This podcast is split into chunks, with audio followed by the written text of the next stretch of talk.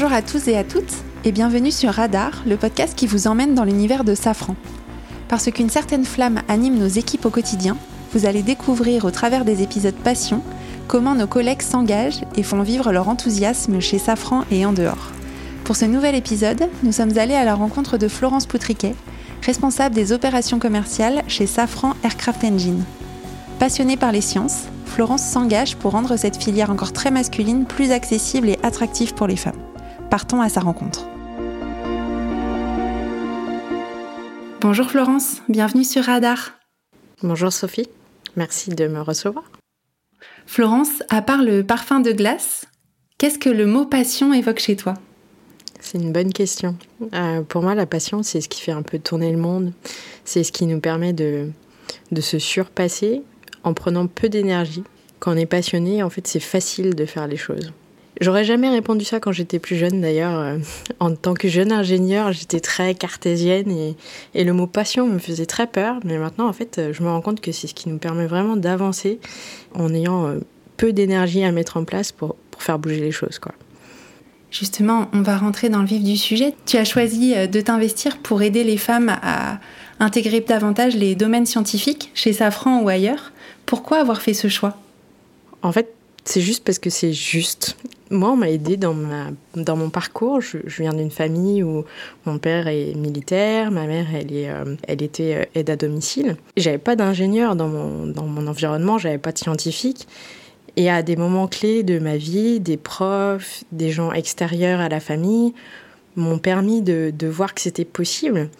Et en fait, je veux donner ça aux autres, euh, donner cette possibilité et dire aux gens, et notamment aux femmes, mais pas que, bah, que c'est possible.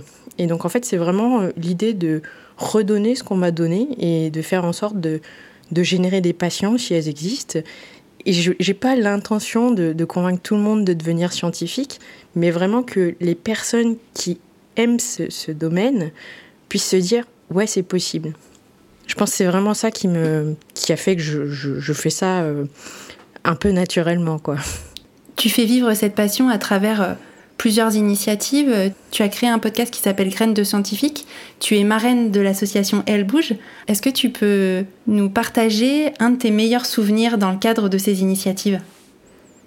En fait, il y en a plein, hein, forcément. Je pense que la première chose qui est hyper intéressante dans ce genre d'initiative, notamment Elle Bouge, c'est de rencontrer d'autres femmes, de pouvoir partager sur nos difficultés, sur nos succès, sur qu'est-ce qui nous bloque, qu'est-ce qui nous débloque. Et après, sinon, ce que je trouve très valorisant dans ce genre d'initiative, c'est les retours qu'on peut avoir des gens qu'on a inspirés. Par exemple, chez, sur Elle Bouge, on était plusieurs femmes de Safran à être allées au lycée Douaneau à Corbeil-Essonne. Et le, professeur, euh, au mois de septembre de l'année d'après, nous, envoie un mail en disant Bravo, euh, j'ai jamais eu autant de femmes dans ma classe de S option euh, sciences de l'ingénieur. Et ça, c'est vachement valorisant parce que bah, l'impact, il est direct. Quoi.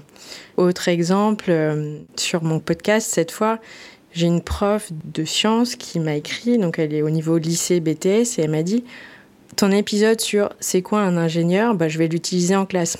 Alors, c'est très marrant parce que, parce que le slogan quand même de mon podcast, c'est graines de scientifiques pour les petits curieux des 4 ans. Donc j'imagine tout à fait la tête des lycéens quand ils vont entendre le podcast des petits curieux des 4 ans.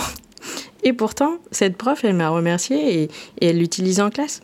Donc euh, ouais, c'est plein de retours comme ça qui sont euh, super valorisants. J'ai été conseiller métier au sein de Safran. Et bien des années plus tard, j'ai une jeune femme qui, qui m'écrit pour me dire que oui, ça y est, elle a pris ce poste alors que quand on s'était rencontrés, elle n'envisageait même pas que c'était possible pour une femme de prendre un poste dans la recherche et de gérer des programmes de recherche.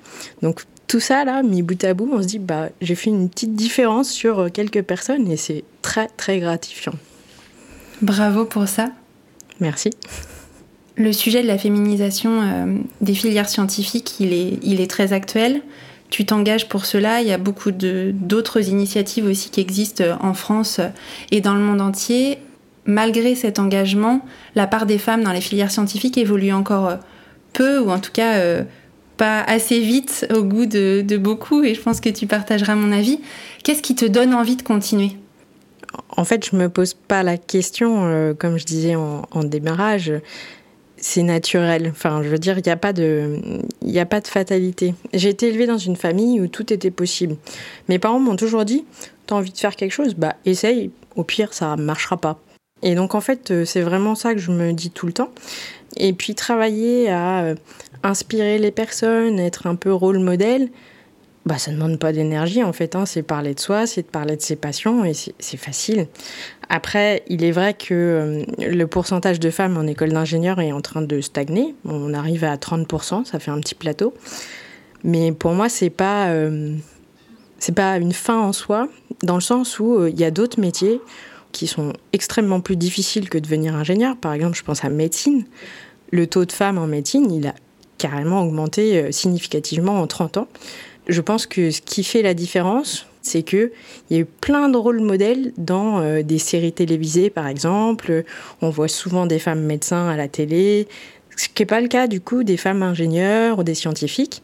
L'exemple même de médecine, qui est quand même le métier hyper difficile à apprendre, puisque les études de médecine, c'est entre 10 et 12 ans, bah, c'est l'exemple même que rien n'est impossible. Si on prend euh, les ingénieurs informaticiens, il y avait plus de femmes il y a 30 ans qu'aujourd'hui. Et pourtant, ne pas avoir de femmes ingénieurs informaticiens, eh ben c'est un drame pour la société parce qu'il va y avoir plein de biais dans les algorithmes, et les algorithmes dominent un peu le monde hein, de nos jours, qui seront liés au fait qu'il n'y a pas assez de diversité dans ces, dans ces équipes. Donc en soi, il n'y a, pas de, a pas de fatalité. Il faut juste pouvoir faire en sorte que les petites filles et les petits garçons qui ont envie de faire ça se disent ouais c'est possible. C'est une des raisons pour lesquelles euh, tu as créé ton podcast pour les enfants des 4 ans? Oui, ça fait partie des raisons, euh, outre le fait que euh, pendant les divers confinements, euh, ma fille ne savait pas encore lire parce qu'elle n'était pas au CP et que je cherchais un, média où il n'y a pas d'écran. Donc le podcast m'a semblé un bon, un bon moyen. J'aimerais bien aussi avoir ton avis sur aujourd'hui ce qui freine les femmes à aller dans des filières scientifiques et à prendre aussi des postes dans les entreprises. Je pense que c'est bien mieux documenté par des chercheurs que moi, la première chose, je pense, c'est l'autocensure. Se dire que c'est pas pour moi, je n'y arriverai jamais. En fait, euh, les femmes réussissent tout aussi bien que les hommes, euh, et notamment pendant les études. Euh, c'est la connaissance du milieu. c'est plus facile de se projeter dans un poste si on connaît quelqu'un qui nous ressemble vaguement que si on connaît personne. Et il y a tout un travail forcément sur les stéréotypes de genre à l'école pour avoir une fille justement à l'école, euh, c'est incroyable tous les stéréotypes qu'ils engrangent euh, à l'école. Alors, je ne sais pas si c'est dans la cour de récré ou de manière inconsciente via les livres, mais c'est assez incroyable. Alors qu'en fait, il n'y a rien qui dit que les maths, c'est pas pour les filles. Quoi. Donc, ouais, je pense que avoir davantage de rôle modèles et, et, des personnes à qui s'identifier, ben, ça fera toute la différence et de se dire, oui, ce métier, il est peut-être pour moi, en fait. Comment tu as envie de continuer à t'engager sur, euh, sur ce sujet de la féminisation des filières scientifiques? C'est une bonne question. Euh, je ne sais pas exactement, mais je pense euh, oui continuer, continuer déjà le podcast pour les enfants, continuer à être dans ces réseaux. Elle bouge. Je trouve que c'est une super opportunité. envoyer des femmes ingénieures dans les lycées pour que les jeunes femmes se disent euh, bah ouais c'est possible et puis en plus c'est des horaires de bureau donc c'est complètement compatible de la vie de famille. Je pense qu'il n'y a pas mieux en fait euh, comme engagement. Euh. donc oui je pense continuer chez Elle Bouge et, faire le podcast. Qu'aurais-tu envie de dire aux personnes qui nous écoutent et qui ont aussi envie de faire avancer une passion? Bah d'oser tout simplement. Quand j'étais petite je voulais être astronaute puis après astronome, astrophysicienne. Au final j'ai fini ingénieur en optique ce qui est pas si loin que ça euh, de astrophysique. Mon premier poste à Safran, c'était à Safran Réosque, qui fabrique des optiques euh, et des systèmes optiques complexes pour télescopes et satellites. Et en fait, du coup, j'ai cette petite, euh, cette petite satisfaction de me dire, ben, j'ai pas été astrophysicienne, mais j'ai contribué à construire les, les appareils qu'ils utilisent pour, pour découvrir tout ça. Ça, c'est vraiment chouette. Et puis, alors là, je vais m'adresser plutôt aux gens qui sont chez Safran, mais on a une diversité de postes et de, et de produits au sein du groupe qui fait qu'on peut toujours suivre notre passion. Il suffit juste d'oser changer. Moi, si on m'avait dit que euh, voilà, j'installerais un télescope sur une montagne, que je gérerais le plus gros programme de recherche sur les moteurs d'avion en Europe en 2017, que maintenant je négocierai avec des compagnies aériennes et donc je ferai la réunion de ce côté science technique et puis un autre sujet qui m'anime bien, c'est le droit. Bah voilà, j'ai trouvé un poste qui, qui allie deux de mes passions. Et en fait, il y a plein de postes comme ça à Safran où on peut euh, juste oser. Et si on veut se tester avant, on peut faire un green belt, on peut euh, faire des innovations participatives, on peut se former en ligne. Et donc en fait, il suffit vraiment de oser suivre sa passion. S'il y a un truc qui vous intéresse, la data ou, ou décarboner l'aviation, ben voilà, euh, postuler dans les directions techniques du groupe. Si vous avez envie de faire de la fabrication, allez dans les directions industrielles. Il n'y a pas de limite, quoi. Merci beaucoup, Florence. De rien, merci.